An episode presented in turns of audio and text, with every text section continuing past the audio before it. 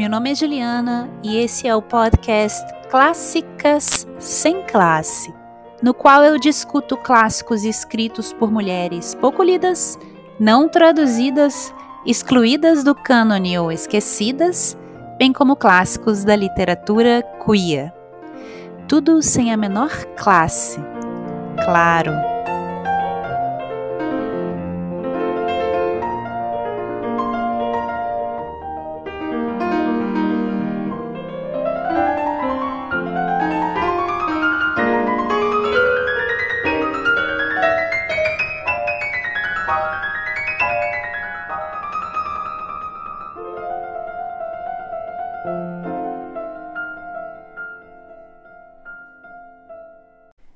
Episódio anterior, eu dei continuidade à série de livros uh, que se passam em colégios internos e foram adaptados para o cinema, e falei sobre a escritora escocesa Muriel Spark e sua obra O Apogeu de Miss Jean Brodie. Hoje eu faço uma pausa nessa série. Vocês sabem aí que há muitas séries aqui no podcast em andamento. Eu faço uma pausa nessa para dar início à leitura conjunta da obra A Rainha do Ignoto, de Emília Freitas. Leitura essa que fiz com Nádia, do perfil a e podcast As Vírgulas, e Márcia, do perfil Márcia DCH. Nós fizemos essa leitura uh, por meio de cartas em áudio que enviamos uma a outra.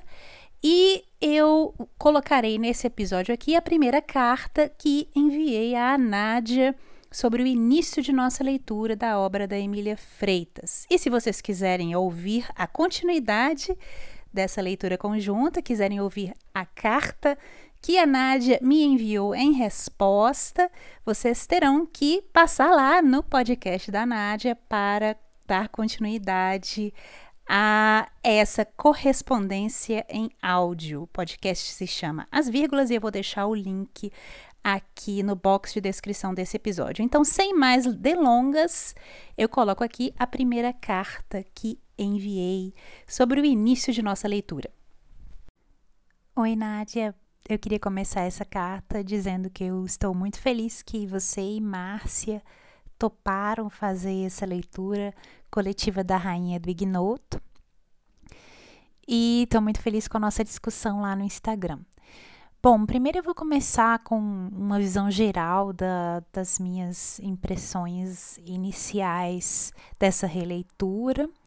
E já vou dizer que eu gosto da forma como o livro começa de uma maneira a gente acha que ele vai para um caminho e depois como que ele sofre uma mutação e se torna aí algo totalmente diferente, né? E ao mesmo tempo, nessas duas facetas, né, essas duas caras que o livro assume, ele carrega uma crítica, uma mesma crítica ao patriarcalismo da época, né, que é a crítica principal que eu vejo aí.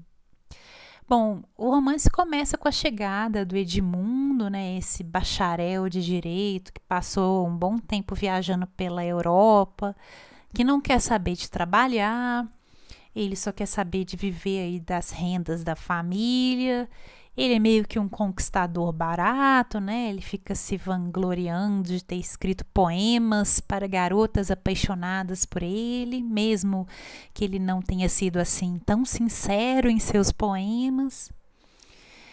E aí ele chega em um povoado ali, povoado de Passagem das Pedras, se não me engano, e ali, logo no início, ele toma conhecimento da existência de uma figura um tanto lendária na localidade, que é inicialmente conhecida pelos habitantes daquele povoado como a Funesta. E aí ele a vê, inicialmente ele ouve falar dela e pensa, ah, essa é uma lenda desse povo aqui do interior, claro que essa mulher não existe. Mas aí um dia ele a vê à noite pela primeira vez, em um momento em que ela está navegando pelo rio Jaguaribe, um barco, e aí ela está cantando uma canção francesa, tocando uma harpa, uma coisa meio meio bizarra assim para aquele local. E ela tem como companhia ali no barco duas criaturas que inicialmente à distância parecem aos olhos do Doutor Redimundo como seres meio fantásticos, um tanto demoníacos ali. E aqui logo no início nós temos um elemento racista, que é algo que a gente discutiu lá no Instagram e que eu vou retomar mais tarde aqui nesse áudio. E nesse início nós temos também um elemento insólito, né, que é essa mistura entre o imaginário regional, uma mulher em um barco no Rio Jaguaribe, ali uma espécie de Iara, acompanhada de uns seres fantásticos, e uma mistura disso com o imaginário um, da tradição europeia ocidental, né, uma mulher tocando harpa, cantando em francês ali um canto da sereia quase, né? E nós temos também uma mistura entre cultura, que é o canto, a música, a língua estrangeira, e natureza, que são esses animais que acompanham essa funesta e mesmo o rio, a natureza ao redor. E aqui nós temos sempre esse jogo de dualidades, e eu acho que o romance vai se estruturar sempre é, em um jogo entre dualidades diferentes. Aqui no caso, cultura e natureza, tradição local, tradição europeia e ocidental, é, humano e animal, enfim. E no início nós temos então o que parece, na primeira parte do livro, uma leve sátira da sociedade cearense local e da sociedade brasileira em geral naquela época, e principalmente uma sátira voltada para a crítica da forma como as mulheres estavam limitadas ao casamento naquela época, né? É, mais uma vez nós temos a dualidade entre o Edmundo, que pode estudar, pode fazer faculdade, pode viajar, e ele não quer nada disso, né? Ele só quer ficar ali fazendo nada. E nós temos as mulheres a Carlotinha, por exemplo, que não pode estudar, que tem que ficar só pensando em arrumar o marido, né? E naquela época acabou o ensino fundamental, nem ensino secundário a mulher é, tinha que fazer, né? E nós temos também uma crítica a um certo comportamento superficial e competitivo que, na visão da autora, essa estrutura limitada e limitante causa nas relações entre as mulheres do, do, do livro, né? Que há ali o grupo das garotas fofoqueiras, venenosas, que ficam criando intrigas, que só pensam em se casar ali por posição social. E há o grupo das garotas que são vítimas dessas garotas venenosas, né? São as garotas inocentes, as moralmente corretas, aquelas que só pensam em se casar por amor, que é o exemplo ali da personagem Carlotinha que se apaixona de forma genuína pelo Edmundo. E aqui outro ponto crítico do romance, tanto em um grupo das garotas venenosas quanto no outro grupo das garotas inocentes, o, foco das personagens femininas não muda, é o casamento. Só que umas querem casar por posição social e outras por amor genuíno. Parece uma visão também limitada, né, assim, da vida da mulher. Ao mesmo tempo que a autora parece criticar isso, ela não consegue meio que sair desse molde. Então, nós temos essa primeira parte do livro, cerca de 25% aí do livro, em que há elementos realistas e elementos românticos, uma garota apaixonada ali, mas esses elementos são sempre pontuados também por elementos do universo fantástico, maravilhoso, ou mais, mais propriamente do, do, do, universo das lendas, né? Há uma certa mistura entre elementos regionais, figuras da mitologia greco-romana. A gente tem a personagem ali da Diana, né? Que é a filha do caçador de onças. Imediatamente a gente já pensa na deusa Diana, que era correspondente a Ártemis a deusa virgem, a deusa caçadora. Nós temos também figuras ou elementos que remetem a lendas europeias, né, os contos de fadas. e elementos que remetem até mesmo à iconografia cristã, né? Assim, a figura mesmo da rainha do ignoto é por vezes tratada como uma espécie de santa, né? Essa Virgem Maria, essa mulher perfeita.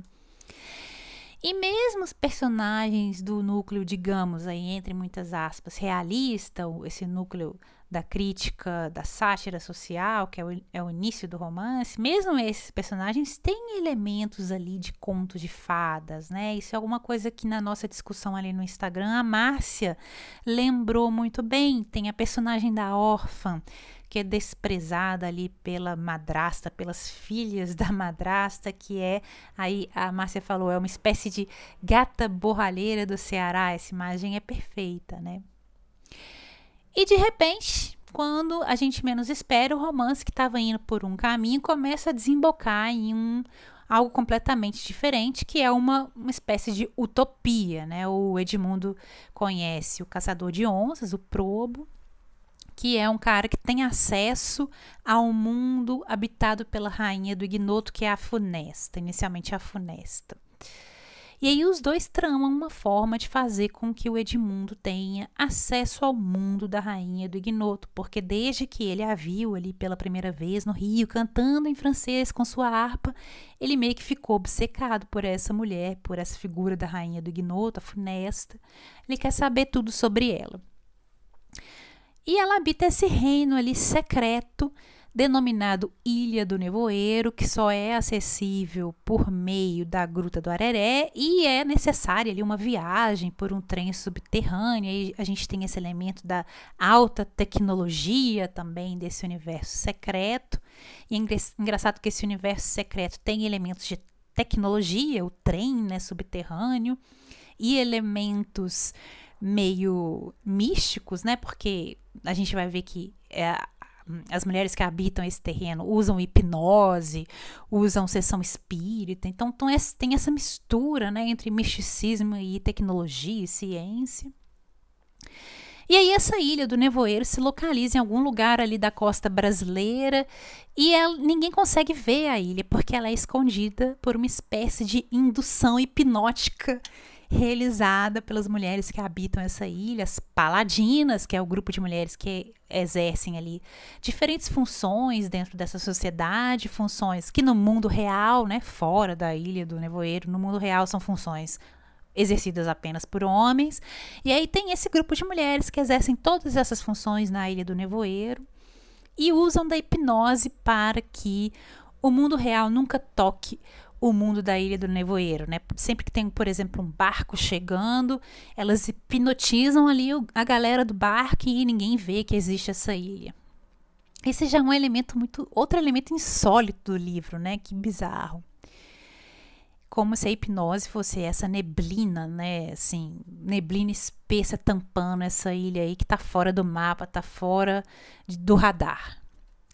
E aí o Edmundo adentra essa comunidade, essa ilha, que é uma comunidade feminina, e ele adentra se vestindo de mulher. E aí, com a ajuda do Probo, ele se faz passar por uma das mulheres desse grupo, que é a Odete. Odete tinha morrido há pouco tempo, falou: opa, vamos aproveitar essa oportunidade aqui, ninguém sabe que Odete morreu. Faz o seguinte: você se veste de Odete, você finge que é Odete, aí você pode começar né, a habitar a Ilha do Nevoeiro. E a sua sorte, amigo, é que Odete é muda e ela usa uma máscara, então tá tudo perfeito. E aí Edmundo, né, que a princípio confia no Probo, a princípio não percebe que ele é uma víbora ali, topa entrar nesse nessa negociata. E se veste de Odete. E aí nós temos até umas cenas cômicas, né, que a gente comentou lá no Instagram, a cena da sessão espírita, né, Odete, a Odete real era uma médium muito boa, né, aí eles decidem usar a Odete, dessa vez Edmundo, para receber um espírito, para receber uma mensagem, para uma missão que elas têm que cumprir, né, as, as paladinas. E aí o espírito fala: não posso dar minha mensagem porque essa não é Odete. E aí ninguém dá, ou aparenta não dar valor para o que esse espírito falou, acha que é só um espírito brincalhão e deixa para lá.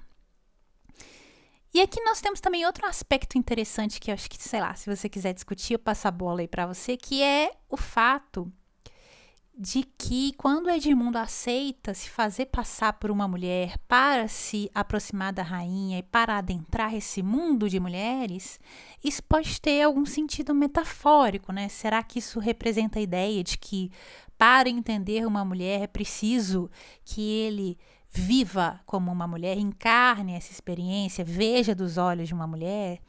Será que é necessário ele se colocar no papel de uma mulher para se colocar em condições de igualdade, de igualdade de condições naquele universo para poder compreender é, as mulheres e o papel que elas exercem, porque se, se ele aparecer como homem, ele simplesmente não integra esse universo, porque ele vai trazer os padrões do mundo que ele habita, que é um mundo naquela época bastante patriarcal que o coloca em uma situação de superioridade em relação àquelas mulheres. Então ele tem que, digamos, baixar a bola, se colocar no papel de mulher de igualdade em relação às habitantes daquele universo.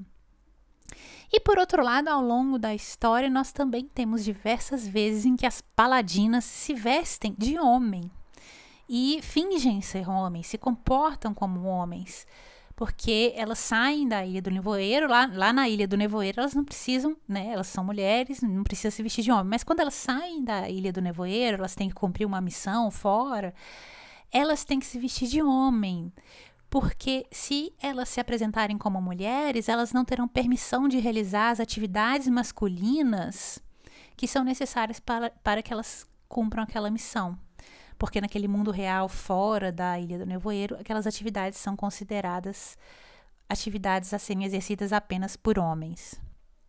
E esse é um, é um aspecto do romance que eu acho muito interessante, né? uma certa desestabilização dos papéis sociais aqui fundados na ideia de gênero tal como delineada naquela época, né, no século XIX, no Brasil, enfim, essa ideia de gênero, essa ideia de papéis sociais também a gente pode criticar aqui.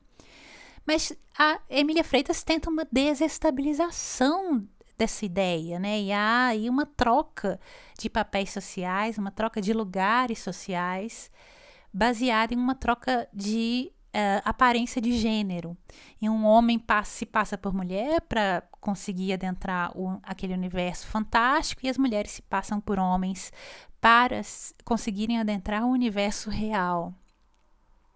E aí, essa desestabilização dos papéis sociais e papéis de gênero leva a uma crítica né, da sociedade em que a, em que a autora está inserida, né? A sociedade brasileira do século XIX, uma crítica à ordem estabelecida, uma crítica ao papel limitado da mulher naquela ordem estabelecida e um redimensionamento do papel que a mulher pode exercer que é o papel é, exercido pelas mulheres nesse mundo, nesse mundo da ilha do nevoeiro, esse mundo utópico, né? E aqui também, além dessa discussão dos papéis sociais, dos papéis de gênero, que eu acho que para um romance do século XIX, eu acho é, bastante inovador, né? Escrito por uma mulher, tem também em, em estado embrionário, mas tem também a discussão da ideia da performatividade de gênero, né? O gênero como algo, como um papel que você representa socialmente, né? Uma roupa que você veste, no caso aqui do romance.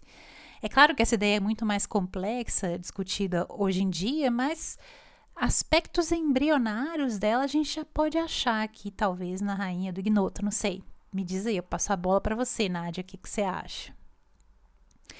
E a Emília Freitas que cria então esse mundo paralelo mantido em segredo aí da maior parte dos homens e é esse mundo paralelo, né? A Ilha do Nevoeiro é um mundo em que os homens só podem conhecer se eles se colocarem na pele de uma mulher.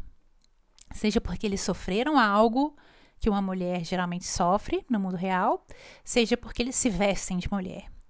E é esse universo criado, fantástico, é, é um universo que ao mesmo tempo reflete em muitos aspectos o um mundo real fora da ilha, como se a ilha fosse um espelho melhorado do mundo real fora da ilha, né? Então a, Emília pega vários aspectos desse mundo real, reproduz. Nós temos o trem, nós temos a tecnologia, nós temos também divisão de classe, divisão de profissão, padrões de classe. ela pega esses aspectos e dá uma melhorada. Ela coloca as mulheres no poder, ela coloca mulheres mais realizadas em suas vidas. E uma estrutura que um, visa a uma certa igualdade entre, as, entre essas mulheres, embora a gente possa discutir isso também, se é uma igualdade de verdade ou não, né? Nós, como leitores atuais. Então, ela pega esse mundo fora da ilha, que é o mundo efetivamente governado pelos homens, e ela dá essa melhorada. E ao mesmo tempo, ela critica esse mundo real e oferece, por meio da Ilha do, do Nevoeiro, uma opção viável a esse mundo. Uma opção que pode ser imaginada.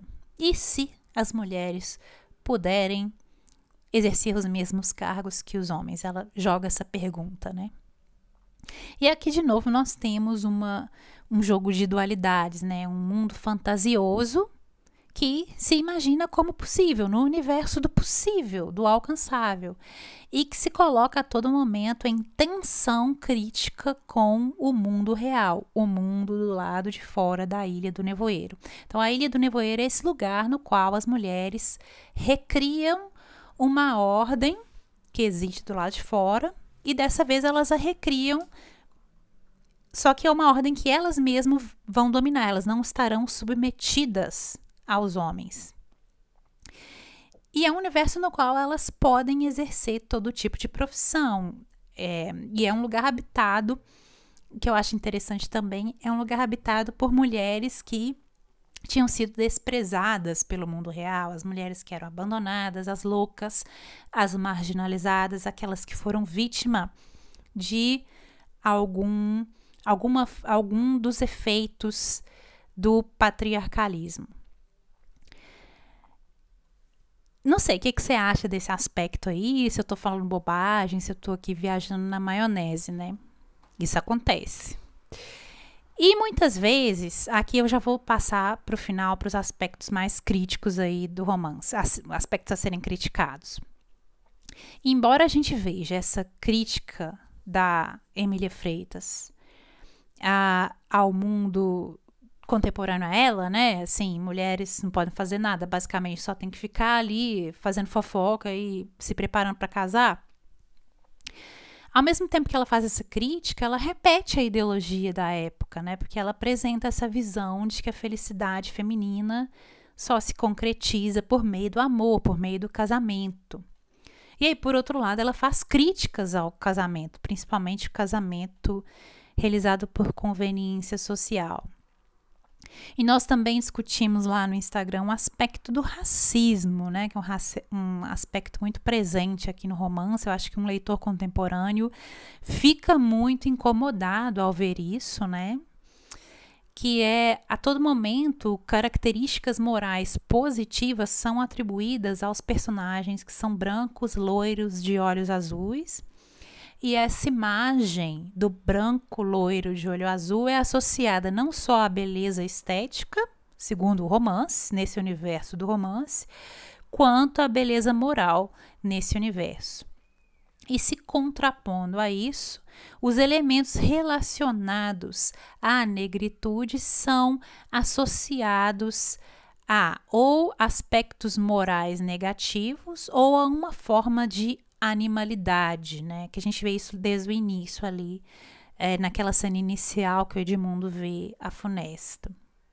Então há esse racismo gritante no livro e ao mesmo tempo há elementos abolicionistas no romance, né? É quase como se a escritora ela fala lá, né, no prólogo, que o romance dela não tem molde. Eu adoro essa frase, meio que me deu vontade de sentar e tomar um café com a Emília, porque é esse tipo de pessoa que eu gosto. Meu romance não tem padrinho e não tem, tem molde. É isso que tá aí, você lê e se você aceitar, beleza. Eu gostei. Mas parece que ela quer fazer algo fora do molde, quer criar algo novo, quer quebrar um molde, mas ela não, ela não tem condições de fazer isso completamente. Ela está seguindo um molde sem perceber. É como se ela nem percebesse o quão presa a um molde pré-estabelecido ela está. Não sei, falei demais aqui. Eu fiz um esquema para não me perder, mas eu acho que eu me perdi em vários pontos aqui. É, eu vou deixar a discussão é, do jeito que tá. Eu ainda não li os três capítulos de hoje, né? Eu tô no capítulo. Vou começar o capítulo 34 agora, depois que eu te mandar essa carta. E é isso. Eu prometo mandar a próxima carta sem, sem demorar tanto, assim. Eu acho que eu me. Eu, eu me, fiquei me enrolando, assim, para escrever essa primeira carta. Não sei escrever carta muito bem, né? Ainda mais por áudio, né? Mas é isso, Nádia. É, eu espero que você esteja gostando aí do romance, mas se não estiver gostando também é legal para discutir, né? E vamos ver se você acha esses aspectos que eu abordei aqui, se vale a pena discutir eles e quais outros aspectos que você quer discutir. Bom, é isso. Um abraço da amiga Juliana. É isso, pessoal. Essa correspondência sobre o livro A Rainha do Ignoto de Emília Freitas uh, terá continuidade nos episódios seguintes, mas para ouvir a resposta da Nádia, vocês terão que ir passar lá no podcast dela. Mais uma vez eu repito, eu vou deixar o link do podcast dela aqui no box de descrição desse episódio. É isso, espero que tenham gostado e até o próximo episódio.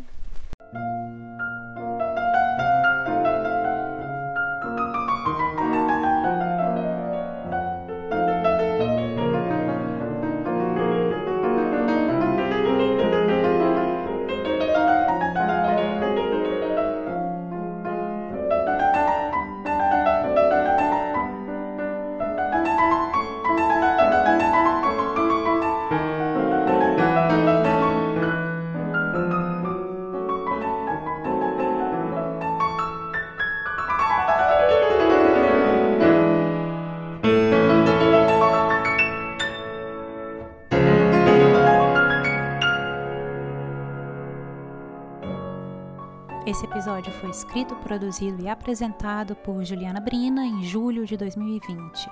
A música tema foi baseada na peça Allegro de Concerto, composta pela compositora cearense Branca Beliar e executada ao piano por Silvia Maltese.